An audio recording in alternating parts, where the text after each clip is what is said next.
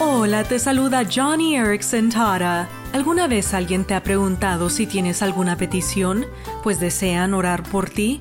Es algo que nos suele pasar a mi esposo y a mí. Casi siempre Ken responde, sí, gracias. ¿Puede orar para que mi esposa y yo perseveremos bien? ¿Qué quiere decir con eso? Bueno, la realidad es que no tenemos idea de lo que nos depara el futuro. Pero a medida que envejecemos, los dolores, las molestias y complicaciones relacionadas con mi discapacidad aumentan. La vida suele traer profundas decepciones y fuertes tentaciones. Pero como cristianos, tú y yo debemos perseverar.